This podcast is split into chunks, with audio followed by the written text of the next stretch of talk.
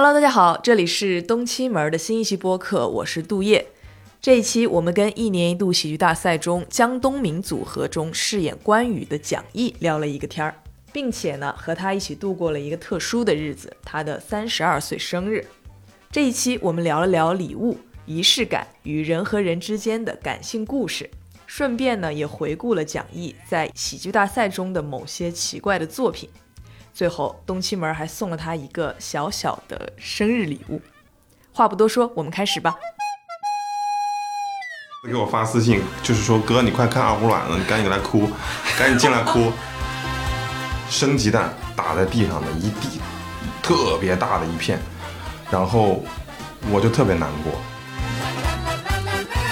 我们在我们仨在一块相处，都是会比较含蓄，会绕。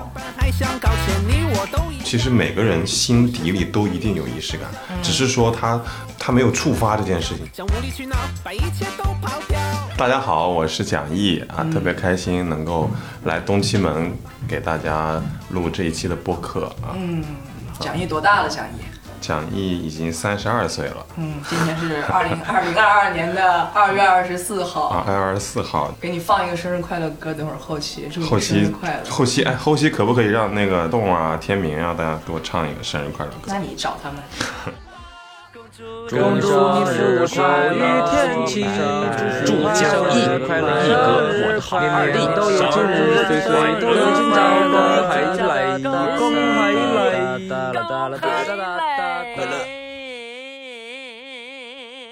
就在前一天，我给蒋毅做了一个前期的采访。我以为蒋毅会是一个送礼非常多、收礼非常多，就是广结良缘的男性。他我是钱多的花不掉是吧？见到人就要送礼。就是蒋毅这个人给大家印象呢，就是好结善缘。我就说天哪，他肯定有很多送礼故事要跟我分享。哈，昨天一个电话打过去，蒋老师说他这辈子基本没收到过生日礼物，这题就破了。所以，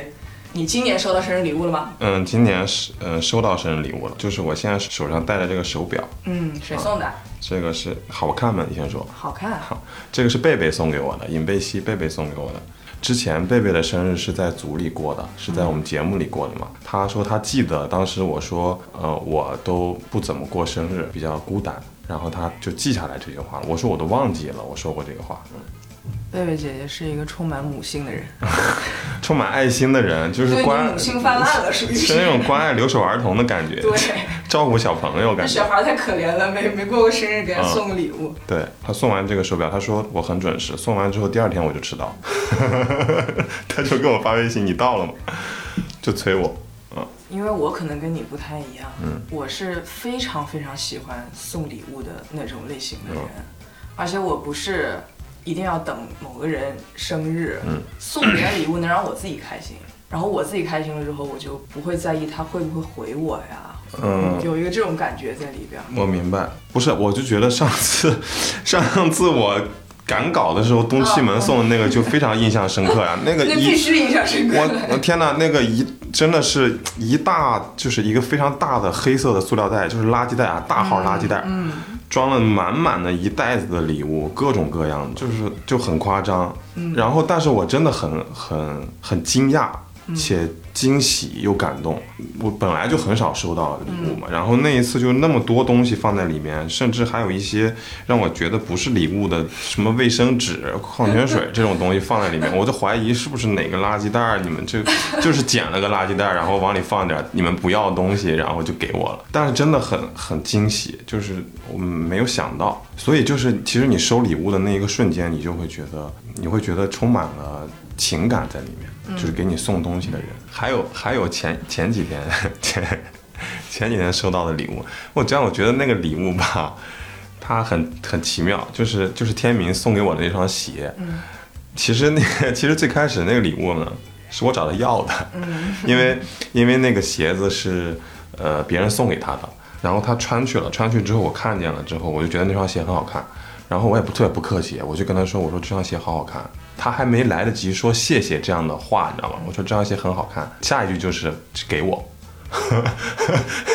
我说给我，然后他就跟我开玩笑嘛，他就说他说可以啊，他说那个五百，我说高了，他说两百，我说高，他说那二十，我说不太行，最后说十块，我说成交，然后他就特别开心，他说行，白赚十块十块钱，这个事儿就过去了。其实我也没有再主动找他，真的找他要，然后他也没有就是第一时间给我。当天晚上呢，因为我们要在酒店排练，我就我就跟他们给栋和天明说，我说几点几点来，因为我们回了酒店之后休息，我就说来吧排练。然后他因为别的工作的原因来的很晚，来的很晚，其实这件事情我有点不开心，当时我就觉得马上就是要录制了。嗯我就觉得为什么不能早点来？当然我不知道他在有别的工作，但我能够猜到。嗯，但是就是我还是有点不开心，他来的很晚嘛，然后我就有情绪，有小情绪挂在脸上。嗯，他进门就能够感觉到我不开心，然后如此敏锐，如此敏锐，然后那个气氛其实，而且动还没来，他先来的，我没怎么理他，他就在旁边看台词、看剧本，然后呢，我就在看手机，就所以他很明显的能够感觉到我不开心了，然后他也没有说什么，然后我就说了一句，我说为什么你就是为啥来那么晚？他就说他有很多别的工作在做，我说哦，就就很凝重那个气氛，很真的有一点凝重。然后等动来了，我们就开始直直接排练了，也没有说什么。然后呢，就是我，而且我明显的感觉到他感觉到我不开心了。嗯。然后，所以第二天的时候呢，第二天早上我们就要去录制，然后晚上他就要回横店拍戏。我一早上一起来开门的时候，那个鞋装在鞋盒里的那个鞋就放在我我那个门口，所以说我当时就把那个鞋放在门口的那个鞋盒拍了一张照片。因为我就是觉得，从我要鞋到那个晚上发生的事情，到早上他把鞋放在门口，我就能够感觉到他的用心，他的心流，他的他的心酸，他是如何把这双鞋给我的？就对，就是因为中间有很多很微妙的，大家发生了很多很微妙的事情，但是大家都没说，我也没说我不开心，我不高兴。然后当天我就拿完鞋，早上就下楼去吃饭吃早餐，然后他就已经在那吃早餐了，然后我也没跟他说谢谢，也没说什么，我还怼他，我就说我说那个你我说你把鞋放门口，我怕丢了。他说那能丢得了吗？然后也就没了，这个事儿就过去了。你们三个人之间经常有这种故事吗？这种相处吗？其实经常有的，嗯，包括动也是动，因为动经常也会送我一些小东西。怎么？他也是因为你生气了，然后他不是因为我生气，也是因为我说好看。但是你知道他我的我的很多眼镜啊什么的都是他送给我的。前一段时间戴的帽子也是，我跟他一块去逛街，然后就就买买帽子，然后他就帮我付钱，然后凭什么人家就帮你付钱？没有，我要他有会员卡，你知道，他有会员卡，我说我来，然后他他就说，他说不用，我有会员卡。之前就是我们在一块排练的时候，他戴了个眼镜去，我说这眼镜好看，我戴，然后他就说，哎，你戴很好看一个，他说送你了，啊，我也不客气，你送过他的东西吗？我送过他东西，然后我还在他家丢过东西，我认为我丢在他家的东西就是送，就送就是送给他了，对，但我确实送他东西了，因为还没到呢，真的等了一两个月，就是我给他买了个眼镜因为他之前在微博上说嘛，他说他眼镜坏了，坏了。有一天他说他眼镜坏了，他特别难过，然后我就给他留言，我说你不要难过，我再给你买一个，你们三个就是相处的那种方式，其实是很很细腻的一种方式，对，因为我们三个人其实都比较敏感，而且你们表达的这种方式都挺有仪式感的，或者说形式感，会用一个百转千回的曲折的方法来说一些明明面对面说出来的话就就可以了，有话不直说啊，有话不直说是吧？因为有的时候我特别不喜欢就是当当面讲一些比较直白的话，嗯，就是我很少会，就连对不起呀、什么这种我都很少会说，因为我真的觉得不好意思。啊、所以我们在我们仨在一块儿相处，都是会比较含蓄，会绕。那但是你其实很有反差感，就是你第一眼看上去是是一个很凶的人，嗯、对，虽然东区门找你们三个人来给我们的同事过过生日，嗯，但是那一次我们所有的沟通都是跟李栋完成的，啊、对，对，从头到尾没有跟你和陈建明讲过一句话。啊，是因为你觉得我们两个比较凶是吧？对，哦，因为李栋给西门的就很亲和感受就是光啊，他嗯很蹦蹦跳跳的那种感觉，就感觉跟他说什么都是很通顺的一个感觉。但你俩呢，就基本上就是在后边儿，就是两个人长得又高，就装酷那种。也不说话，也不怎么笑，穿的又潮，是吧？潮男就会给人一种距离感对嗯。我估计粉丝啊，很多也都是第一眼觉得你不是现在他们认识的这个性格的这种人，嗯包括你的那个微博的后缀，嗯包括你现在那个微博连载，嗯嗯。那那种那种方式什么的，其实都是，就是你做这种事情能让人感觉到，哦，原来你是一个这样子这样子风格的人。我没有介绍是咱们今天的录制时间，其实不是蒋老师生日那一天，嗯是二月十七号。提前过生日，对，提前给他提前到今天。嗯就在昨天，嗯，你的那个微博连载故事啊，好像完结了一样啊，就是你后面没有带什么所以啊、嗯而且啊、嗯然后啊之类这些词儿嘛，直接就结束了嘛。你做这件事情的起因是什么？因为那天我就看到天明发的那条微博，就觉得很有意思。从这个东西，我就想到了我们那天拍摄的一些画面，也可以说是回应回应他说的那个话，以及我想说的东西，就放在那条微博里，然后编辑了那些文字和那些照片，发了那么一个东西。然后我没有写转折，是因为我觉得这个连载不可能一直连嘛，就它总是需要暂停的。啊，总是需要告一段落的。然后呢，又觉得最后一个就用江东明结收个尾啊。其实你要说仪式感，它其实也是仪式感。嗯，那、如果你把你那一天发的那条微博转化成最简单、最直白的话是什么？最直白的话，因为你进行了一些文学的修饰。嗯，我觉得是这样的，没有办法转化成直白的话。嗯，就是如果有一些话能转化成直白的话就不，会是那样的，就不会是那样的。因为我之前拍了一部电影叫《遇见你真好》，嗯跟顾长卫老师合作的。然后我们在路演的过程当中，他讲了一句话，嗯，让我感触蛮深的，我一直记到现在。就有就有观众问他，呃，顾老师，你为什么会拍这样的一部电影？你能够简单的用几句话给我们总结吗？他说我总结不了。他说如果我能用简单的几句话讲清楚，就不会有这部电影了。所以我觉得同理，就是像你刚才问我这个问题，好多东西总结不了。就他之所以会有照片，会有文字，会有一个这样的微博，会有一个这样的感觉和这样的仪式，就是因为很多情感，很多想表达的东西，用一句话说不清楚。而且你用一句话说了一个东西之后，别人看到可能只是这一句话，也许别人看到这句话，他就是这句话；也许有的人看到这句话会想的是别的，就他也没法准确的表达什么。那还不如就是能够大家去感受这个感受就好了。我听着你像是那种，哎，我我一下子用这个句式说的时候，我突然想起来我要澄清一个事情。嗯我写江东明的那篇人物稿的里边儿，嗯大家如果还有没有看那篇稿子的，一定要去看，快讲义。好，大家啊，现在是现在是这个广告时间，广告时间啊啊！现在是这个东七门的播客，然后那个大家要关注东七门，东七门不光有播客，还有那个微信公众号以及微博官方账号啊。东七门是一个特别神奇的地方，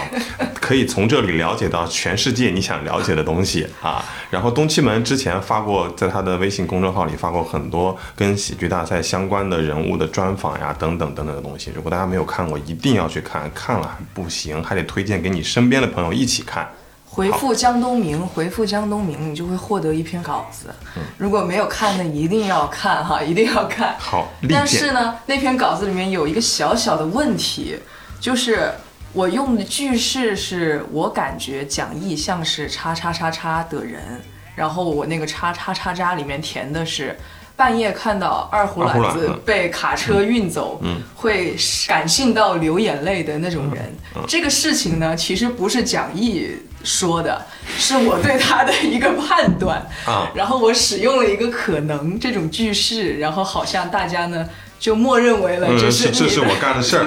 所以我呃拜你所赐，我天天就是也没有天天吧，反正频繁的收到那个二胡卵子，大家就是粉丝给我发私信，就是说哥你快看二胡卵子，你赶紧来哭，赶紧进来哭 赶紧来哭。啊，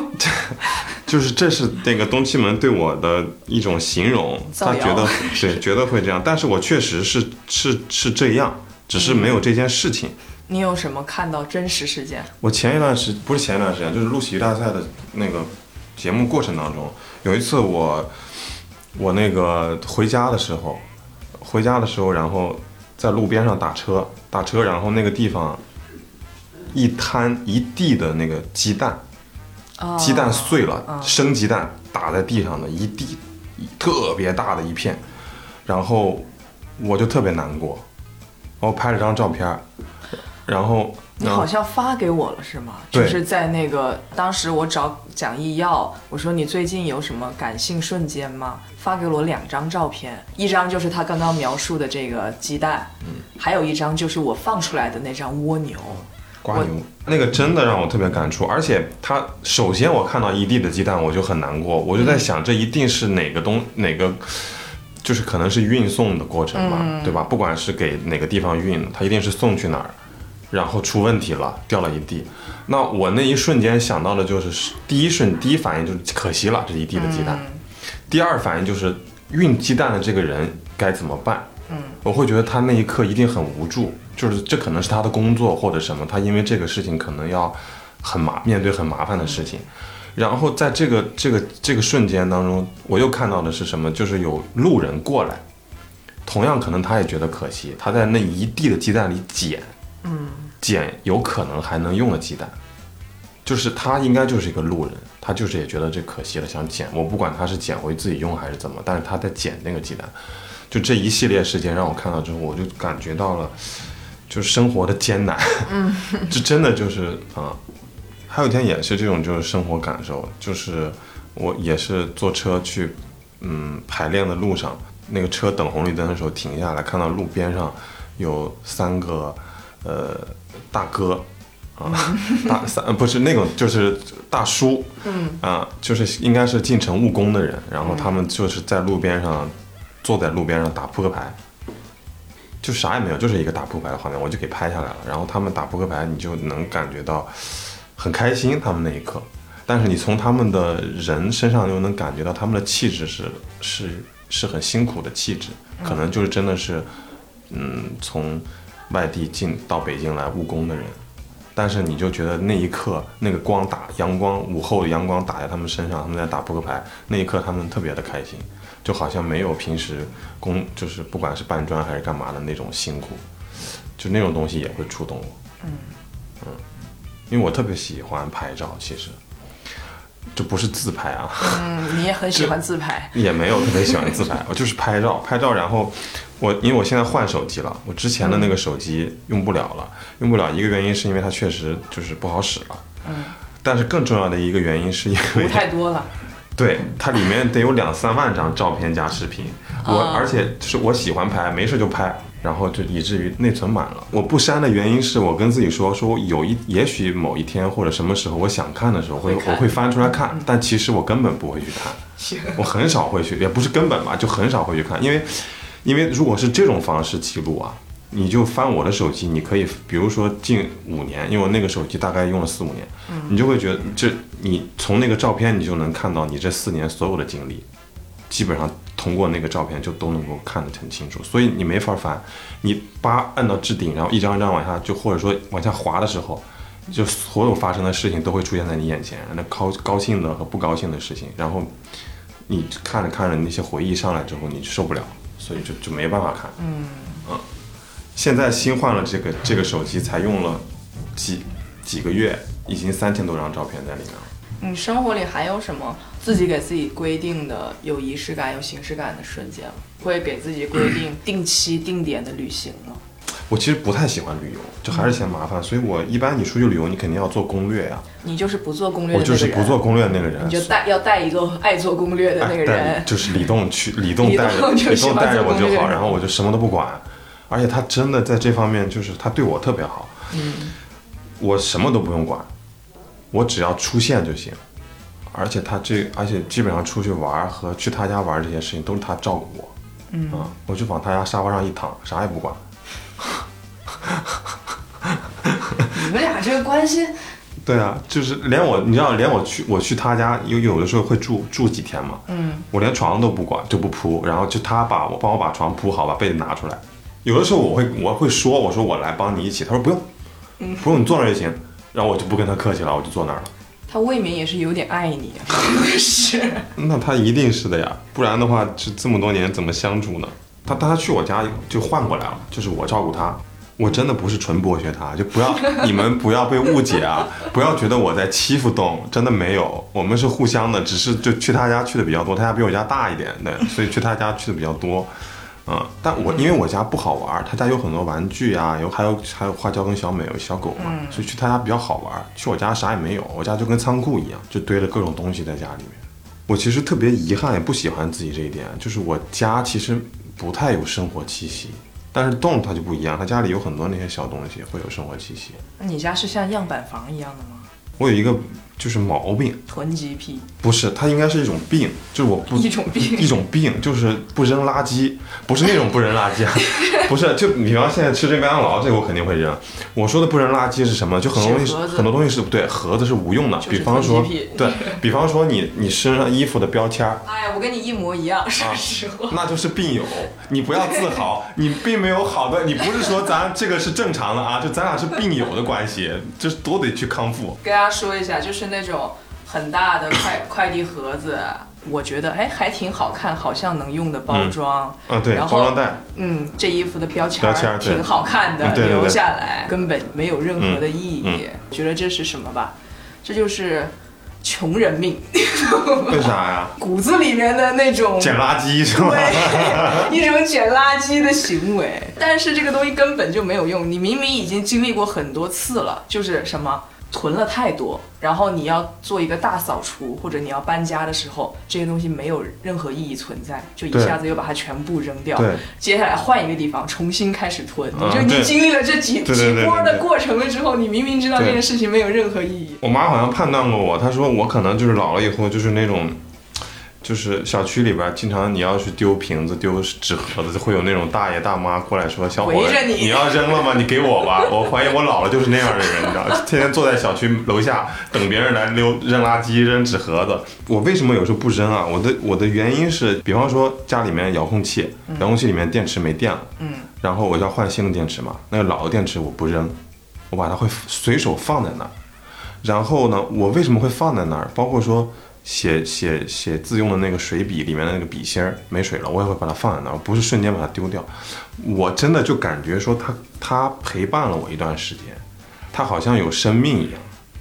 就是我不舍得说，因为它没有用了，就把它丢掉。我就感觉这个行为好像在伤害他行为啊，在伤害它一样。它不，它用不了了，就把它扔了，变当垃圾了。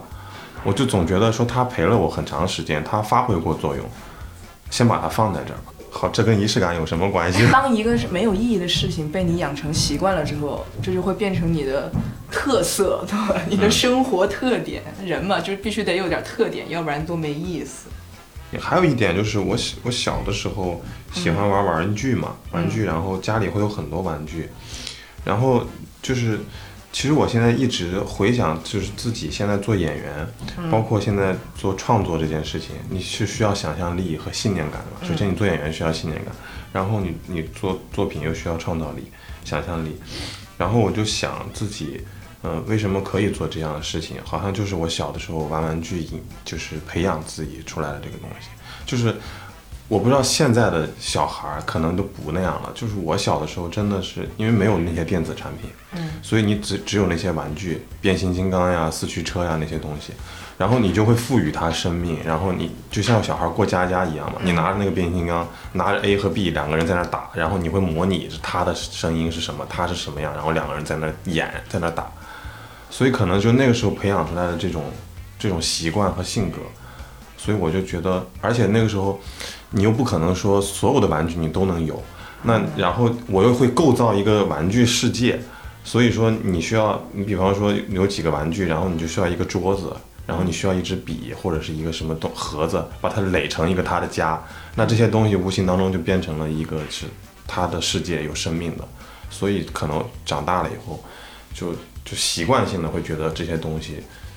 是是是是是有生命的。嗯。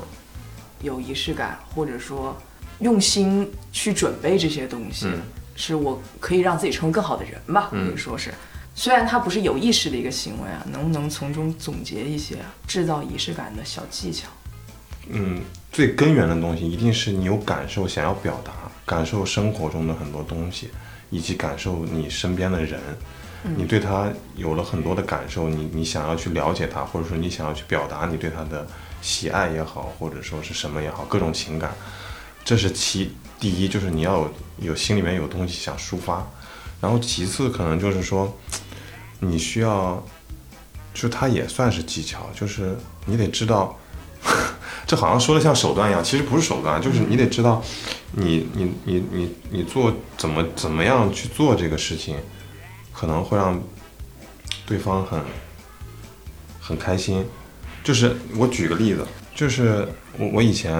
我跟我之前的一个女朋友在一块儿的时候，然后她呃也是过生日送东西，她的生日那一天我不在，我在外地，所以我就觉得想要去表达情感，然后她生日我就想送东西给她，送东西给她，那就在想怎么怎么送呢？我又不在，所以我就开始制造这件事情，然后前提都是因为你要表达爱，嗯，就是你不是说我要刻意去做这件事情。我就说，我当时用的方方法就是，我把它放在家里的抽屉里，然后那一天呢，他过生日，我又在外地，然后我就只给他发了一个生日祝福，然后他我就没有任何表达，就是女孩子多少有点失落嘛，她她过生日你就光送一句祝福，生日快乐就没了。所以他就会不开心，不开心，然后就会跟我说说，然后可能会有一些争吵，就是因为我已经设计好了整个一套的方案，然后我就说，呃，对不起，对不起，完了之后还得让他帮我做事情，就是你会让他更更生气。然后我说那个不不光是对不起，我说我还得麻烦你去我家拿个东西给我，就是拍照发给我。我说这这边需要用，特别重要，是个类似文件啊什么东西。就回家了，回到我家，然后那个我说那你进去之后，我说你可能找不到，我说你打开那个语音，我咱俩聊天，我告诉你。然后就进门，我说在床头旁边的一个柜子里，然后你拉开抽屉就能够看得到这个东西。然后他就拉开之后，发现是我之前准备好的东西，就是底下铺了一张很大的 A4 彩色的 A4 纸，上面写的是我想对他说的话，以及是我怎么准备了这件事情。然后这个纸上面是一些玫瑰花瓣，玫瑰花瓣在上面是一个那个我准备的那个礼物。嗯，啊，所以他看到这个东西，他就明白整个的这个过程是什么。所以就是，那你说怎么制造仪式感？这个是可能还是需要表演，就是需要学表演。需要学表演，你得你得能，嗯就是对，就惊喜吧，惊喜可能就是这样，就是花心思。对。但是所有的前提就是都是来源于你有情感要表达，就仪式感这东西可能只是一个一个方式，反正我是觉得，不管是爱情中还是友情，仪式感包括送礼，是一个非常能够体现人味儿的一个过程。比如说，啥叫只是普通的送了一个生日礼物？啥叫一个很有仪式感的送礼过程？那种只是送礼的，可能就是他觉得我花了很贵的价钱，我给你买了一个东西，嗯，我给到你，你应该开心。其实中间就很少了一段，我觉得在现在这个环境中，包括年轻人很珍贵的一种很真诚的相处的方式吧。嗯然后送礼是可以作为这个载体去表现这个东西的。对，我经常给人家送礼物是，有的时候感觉到某一个人他最近不开心，嗯，或者是我觉得他工作很忙，嗯，然后怎样？哎，我因为我自己有一个礼物库哈，就是就备好了，存就存在那儿 不是，存好，就是我看到这个东西，比如说你逛淘宝，平时看到一个什么嗯东西，你看这个东西的时候，你感觉啊，这个东西送给谁，他一定会开心，嗯，然后我就会记着这个事情，哦。比如说啊，放到我的购物车里面了。然后如果某一段时间我觉得他嗯，过得不好，或者说他不开心的话，嗯我就会买了送给他。就是我觉得其实也是一种自我沉浸啊，就是就说明我是一个非常某种程度上很自我的人，就是我很享受对别人好的这个过程，我自己在享受我自己的好这种感觉。我送他礼物，嗯然后让他开心，然后我就会很有成就感，是这样子的一个一个逻辑。但是同时，我又觉得这个东西就是，如果大家都能这样的话，也是很好的。也是很有互动感，或者说很有我们人和人相处的这种价值的一种方式吧。对，就是有情，还是求情感在里面。就是我觉得仪式感这个事情，其实你要说有的时候有一些人他会忽略或者忘记这件事情，我觉得其实不，其实每个人心底里都一定有仪式感，只是说他可能他没有触发这件事情，就是因为对人或对事没有那么浓厚的情感，没有激起这个情感。如果真的激起这个情感，那可能他就一定会去做一些什么事情。我觉得任何一个人其实都有仪式感。你这么想这件事，就是如果你真的很喜欢一个人，不管是男孩女孩，爱情友情，你很喜欢一个人的时候，那你想表达嘛？你如果想表达，你就一定会想办法去表达。那表达这件事情，它变成一个行为的时候，多多少少它都有一些仪式感在里面，嗯，对吧？就哪怕说你找这个人，你请这个人去吃饭或者干嘛，那这个过程当中多多少少都一定会有这样的东西。而且你一定是能感觉得到的，对，他对你用了心，你绝对能感觉得到。他如果你感觉不到，说明他没有用心，就是这么嗯简单。今天我们这个是课课堂 仪式感小课堂吗，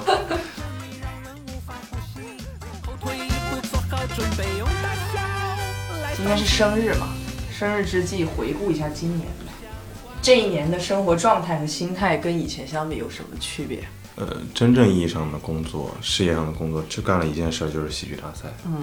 我形容自己是单核，就是我不太能同时做很多件事情。今年其实从过完年回来就在聊参加喜剧大赛这件事情，然后当确定说要来，中间有很多就是纠结和斗争，呃，所以在这个时间节点，就是自己二十啊三三哎二十二十下一下意识自己说了个二十，想得美。三十一到三十二的这个这个年龄上做这件事情是特别必要做的这件事情。其实做对于演员来讲，做演员吧，非常被动，嗯。嗯，非常非常被动，就是你会被各种，嗯，各种方，就是说甲方乙方的那种各种方来挑选，所以说你没有太大的主动权，你又需要自己的事业能有所发展嘛。所以喜剧大赛这个这个节目和这个和这个平台，你可以在这里头去完成你的创作，然后完成你对喜剧的理解和你的表达。其实做这个节目的时候吧，我我我想了说，自己要来就要突破。嗯，对于第一次看到我的人呢，我就觉得希望他们能够看到的是新鲜的喜剧。那对于以前看过我的人呢，也希望他们看到的是新鲜的喜剧。然后括号可能就是新鲜的讲义，不一样的讲义带来的新鲜的喜剧。因为其实一开始选择做刘关张呀，做江东明是冒险的。但当那个水煮、水煮三结义水煮三结义出现的时候，大部分的大众观众其实不太能 get 到的。嗯，然后它需要一个过程，以及说刘关张以及我们这三个人的形象在哪儿，是对于我们作为自己来讲，是有很大程度是掩盖在这个角色形象之下的。又是一个综艺舞台嘛，观众要认识你这个人是需要过程的，所以很冒险。但是呢，我就想试试看这个冒险可不可以成立。嗯，如果你不做，你可能就不知道它是不是还有机会有这样的实验的地方，能让你搞一个说能用陷阱喜剧来概括的一种方式。任何一个作品和任何一个人都不可能得到所有人的喜欢和支持，这很正常。但是有人喜欢你，而且对于我来讲，已经有很多观众喜欢张东明，是一件很开心的事情。所以对于我来讲，我觉得是成功了的。总结完了就是展望未来，展望未来就是还，我就觉得还是不把自己限制在这个里头。嗯，我就希望下次观众能看到我又是不一样又。是不一样的东西。那你这要求挺难的，那没办法，你就必须逼着自己因为你这个已经够新了，在国内这个是它，它是新啊，但是但是新有很多种新，可能还有别的方式的新嘛。你之前说过，在中戏上学的时候，你不怎么演喜剧，后来是为什么选择在喜剧这条路上坚持了这么久？其实很多年了。你首先你会发现的是，你好像能干这件事儿。嗯，就是我觉得你做任何事情还是要认清楚自己。你要是如果真的不行，那就别干。我就觉得好像还可以，没到说就干不了的，就是还是会有观众会喜欢。所以我就觉得自己好像有这个能力能做，这是前提。其次就是，我觉得好像挺开心的这件事儿，因为因为让别人笑很难，我笑点特别高。嗯，我自己演的东西基本不太会笑，你笑点特别高，你昨天晚上发的那个朋友圈，就是 什么？你笑不是点特别高？那个是奇怪呀，那个你该给大家讲一下。那个莫名其妙会戳到你，那个是我跟经纪人在对时间，就是对我后面有一个工作要去上海，你看，你看，你现在就开始讲，还没有讲你就开始笑了。然后，然后我就问他，我说那个我们在上海录制在什么地方？然后他打字，他给我回了两个字，说完再笑他笑。回两个字叫宋江，嗯就是 宋江啊，嗯，梁山的宋江啊。对，《水浒传》那个宋江，然后他又紧接着一个呃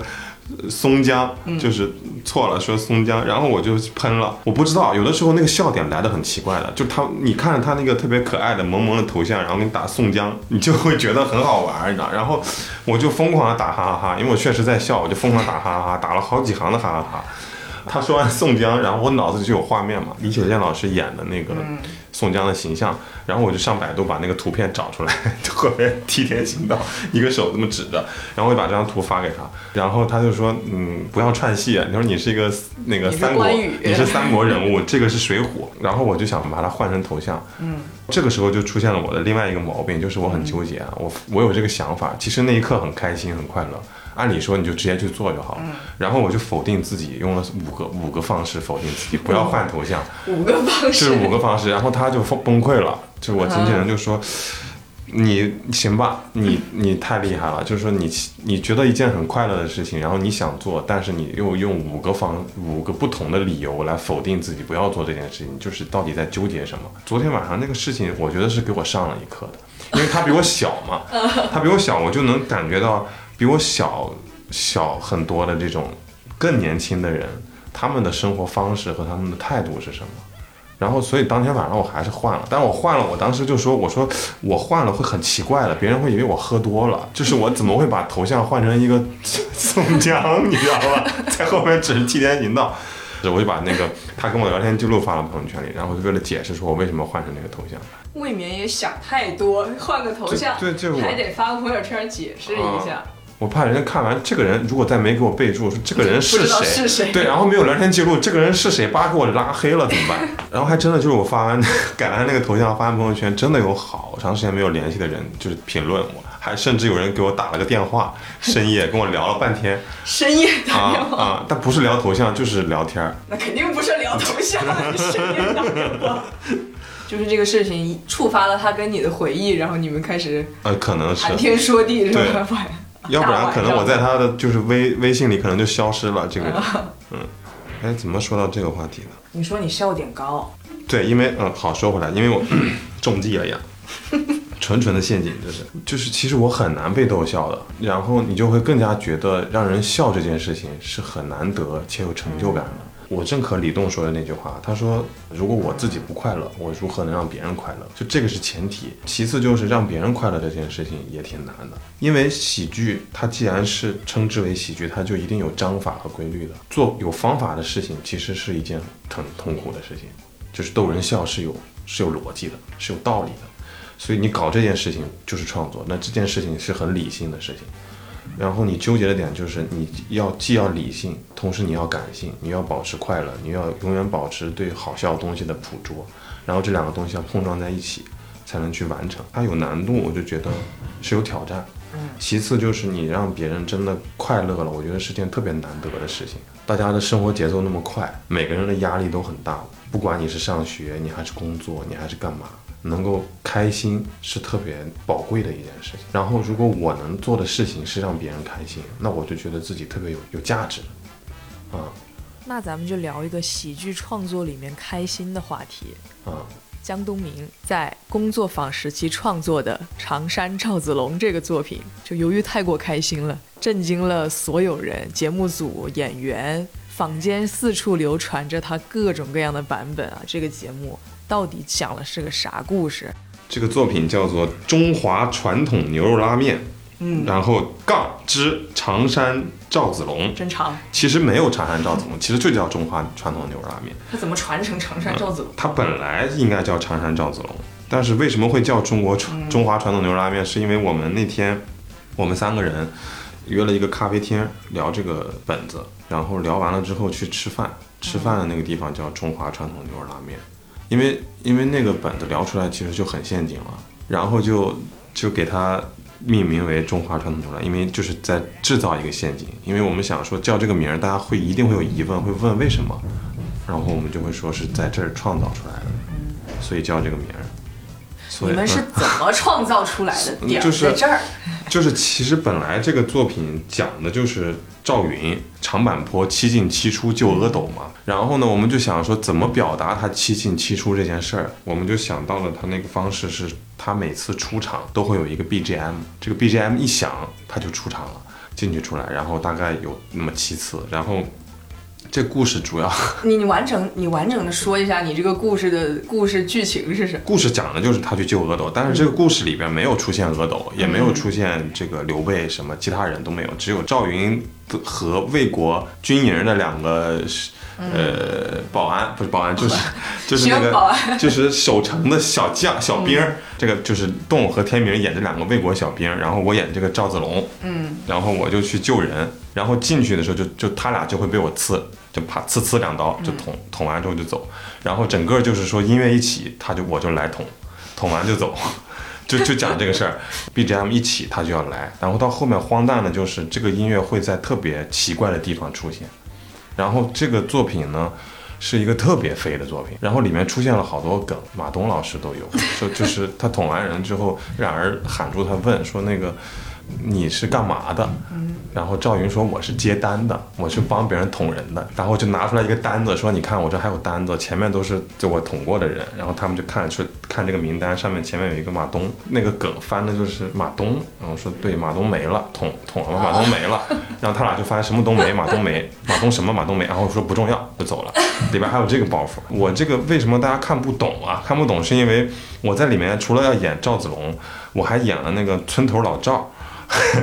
村头老赵是个大爷，然后还演了那个警察警察，然后就反正就没没法讲，这故事就特别荒谬。他俩他来捅捅完之后，第一次捅完，他俩就觉得说，哎，哥说刚才有个人影过去了，你知道你看见了吗？然后天明说说我没没看见呀，哎，等会儿你这受伤了，他才反应过来，然后他俩就开始嚎，哎呀被捅了，就打电话求助，说要报警，然后报警打过去之后呢，那个彩铃就是这个 BGM。这个彩铃一响，啪啪又被捅了。打通了之后，那边我就要过去演那个接电话的人，他俩就说有人来捅我俩。我说这怎么捅的你俩？说说有有一个音乐，然后我就问他是什么音乐，然后他俩就学这个音乐嘛，就要哼，一唱出来这个音乐，然后噗噗噗又被捅了，就只只要音乐起就会被捅，然后音乐。会召唤赵云，对，音乐会会召唤赵云出场，它有一个很连贯的剧情。其实，这个很连贯的剧情会带出好多人，然后都我一个人演这些人，所以大家看不懂，所以看不懂所以看不懂。对我一会儿又演接电话的人，然后一会儿又演老就村头老赵，村头老赵说河南话，就是就是跟大家说说那个那个这个有有一个什么找运找运要来要来干嘛干嘛干嘛干嘛，还有回声，然后还有回声，自己还得演回元素过多，对自己还得演回声，然后就是说着说着说，他说的时候就说那个这个这个人有个 BGM BGM，然后这个 BGM 一箱一箱一箱就有人要来要来要来了，然后就他他就学这个声儿嘛，一学完啪啪又被捅了，其实就讲就这个事儿，听你讲还。是挺好笑的，但是也能理解大家在下面看的那种懵逼啊。因为听你讲你是分了角色的，但是在上面演的时候，大家是大家是没有那个嗯谁是谁的。我上面演的时候，，就我只能是只能我戴了个帽子，嗯我通过帽子的角度来区分这个人。赵云是反戴棒球帽，然后接电话的那个警官是正戴棒球帽，然后老赵是歪戴棒球帽，然后通过你是个钟啊？你这个对，然后对就一点一点转嘛，一点一点转，从后边转到前面，然后转到侧面。转一刻钟换一个人，然后还需要用口音区分，所以老赵会说这个河南话。嗯、上回聊这个事儿，就说到小小宗哥说这不能这么干，说蒋毅，就是其实我们知道不能这么干啊，但是我们就是说做实验。其实我们本来想的就是只是 BGM 出，然后人出，是一个很简单的 game。因为我们仨碰到一块，我们聊着聊着聊着就聊飞了，越聊越聊飞了之后，然后我就说，我就说那就让它飞吧，我就没把控这件事情。我说那就让我们飞出去看，一直飞到最远的地方能变成什么？因为那个时候还不确定我们要用什么样的作品来参加喜剧大赛嘛，所以我们是在一个摸索的过程当中。然后我就想试一下这个边界，就让它无限飞。就是其实我们脑子里是有道有概念的，我们大概率能够判断这样不行。但是我们就还是还是想试一下边界嘛，就是你总得知道不行到哪儿，然后哪些可行。嗯跟小宗哥聊也是想就是听听他的意见。嗯，其实那个东西不太像，它不是 sketch，它是其实是更像是一个小剧场的表演。然后因为他是常年的舞台剧演员嘛，所以我就想知道他从他的角度看来是什么感受。他说很爽，他说我 我呢先告诉我这不行，他说但是我作为演员，我能够理解你们在台上是怎么爽的，尤其是观众也不能走，你们就是要演完给他们看。嗯，那你在台上作为演员，你又来回切换角色呀、等等这些的，他觉得是很爽的，但是要对观众负责是不行的。那聊一下关于你在喜剧大赛里面的某些外号，好吧？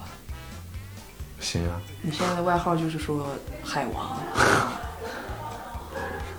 这个笑声来了，真的，为什么外面这个笑声就匹配在这儿了？真的。嘲嘲笑你海王的外号吗？没觉得自己是怎么了？不是，就是首先我觉得呀，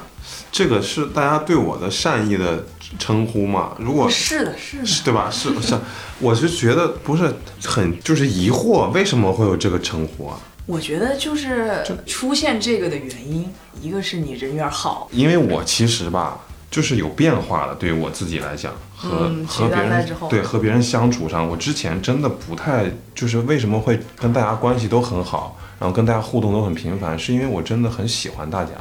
我就很喜欢这样的氛围，嗯，就是大家不是在搞有的没的事情啊，不是在做一些那样的事情，就大家都很投入在自己创作作品这件事情上。然后这个过程其实我是慢慢在转变的。我以前不太喜欢跟大家社交和交流，我是有社恐的。但是在这里，就是包括演员、选手，包括工作人员，包括你们，包括导演组，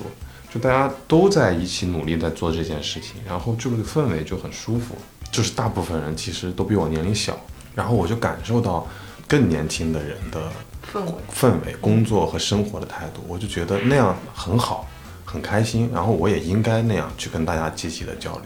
所以就我会打开自己，嗯。然后我呢，就是我的性格脾气又是其实是磨出来的，嗯，就大家现在很多人觉得我好像说话做事情比较稳妥，比较温柔，以前不是的，嗯，我以前是一个非常，呃。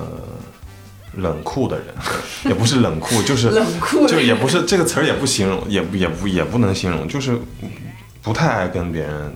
交流，然后也不太爱照顾，不是照顾，就是就跟现在不同，反正是另一种方向。然后现在这样是因为磨出来的，慢慢的你会发现，你那样不跟大家交流，不跟大家相处，并不好。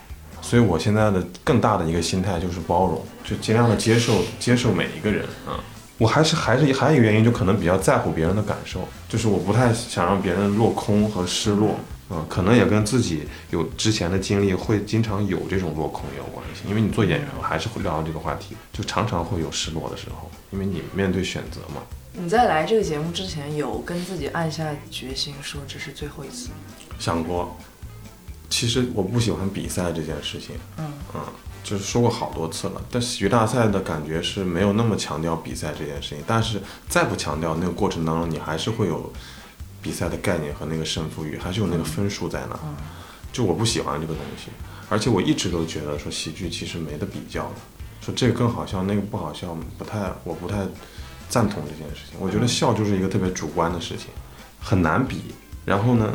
就老是去参加这样的节目，去去一次一次的，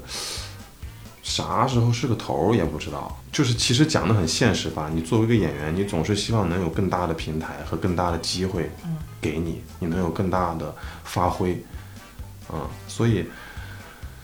如果这次做完，不管成与不成，那可能就是就是需要在更多的领域去找机会去展现自己。在节目里面，你最喜欢的作品是哪个呀？可也可以说是最喜欢的作品，就是五六七的那个花匠。花匠，对我现在讲完这个花匠，我就有点起鸡皮疙瘩，就就就就是超喜呃欢、冷了一。下，嗯，因为我当时看的时候就流泪了嘛，然后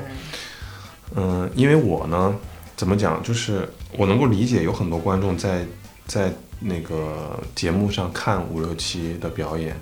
呃，会不能够完全 get 到。我懂，因为他的那些作品呢，他不是像有一些作品一样有那么充足的，就是一个包袱一个包袱的那样的笑点抖出来，而且呢，他又有又是一个新的形式，通过偶嘛，是偶剧，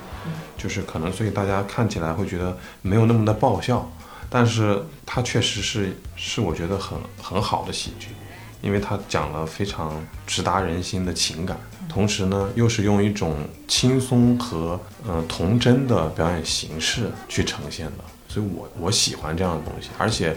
嗯他们之前的东西都在剧场里演嘛，我也也演过很多年的舞台剧，就是我有舞台剧的角色体验、身份体验，所以我能够能够 get 到，其实很小众的这个舞台剧行业很小众，因为它现在的现实就是，你花五十块钱进电影院看电影，你可以看到满屏幕的明星，花五十块钱还可能还买不来一张小剧场的票，但是感受不同。舞台剧真的有舞台剧的魅力，然后呢，也是真的如得有人支持，这个行业才能越来越好。如果大家有时间，然后有兴趣，其实是可以培养自己走进剧场去看一些演出的，因为那个现场的交流和呼吸感是跟你在屏幕前看东西是不同的。嗯从前，哦在一个小镇上，住着一位专门做玩具的塞贝特老爷爷。老爷爷没有孩子，生活的非常寂寞。他激动地抱起小木偶，叫匹诺曹吧。”给大家说一下，就是我手上拿了一个礼物，是送给今天的蒋毅老师的。世界经典有声立体书珍藏版《木偶奇遇记》。哎，真的，我简单讲一下，这就是这个三岁小孩的这个睡前读物，基本上就是这样一个概念，你们脑补一下，就是它可以动，它打开以后吧，它是一页一页的立体的，立体的就弹弹，嗯，这个叫什么？这个专业的这个立体书嘛立体书是会弹开的，还弹的过程还是一些动作，然后在这个书的细节还有一些可以抽拉的东西，可以让这个画面发生新的变化。就是我能分享一下，我看到这本书第一时间想到的是啥吗？嗯想到又是工作上的东西。嗯，就是就是因为你看他，他每次翻开都是立体的嘛，就是会弹出来这个。如果先生不出山的时候，中间就是他其实讲的是相信相信的力量嘛，就是你相信，信则有，不信则没有。所以之前有一个版本，中间有一段戏是刘备说什么，他俩就相信，就是最后把那个说出来的画面变成了真的，开了几道门儿到了你家，然后有个地下室，刘备就不信嘛，因为啥也没有，是无实物的。走下去，他说：“哎，你别动，说有一个吉他，那有一个什么，这有个鼓。”刘备就说：“哪儿有鼓啊？”说这就有鼓，本来是这个版本，说你敲就能有声儿。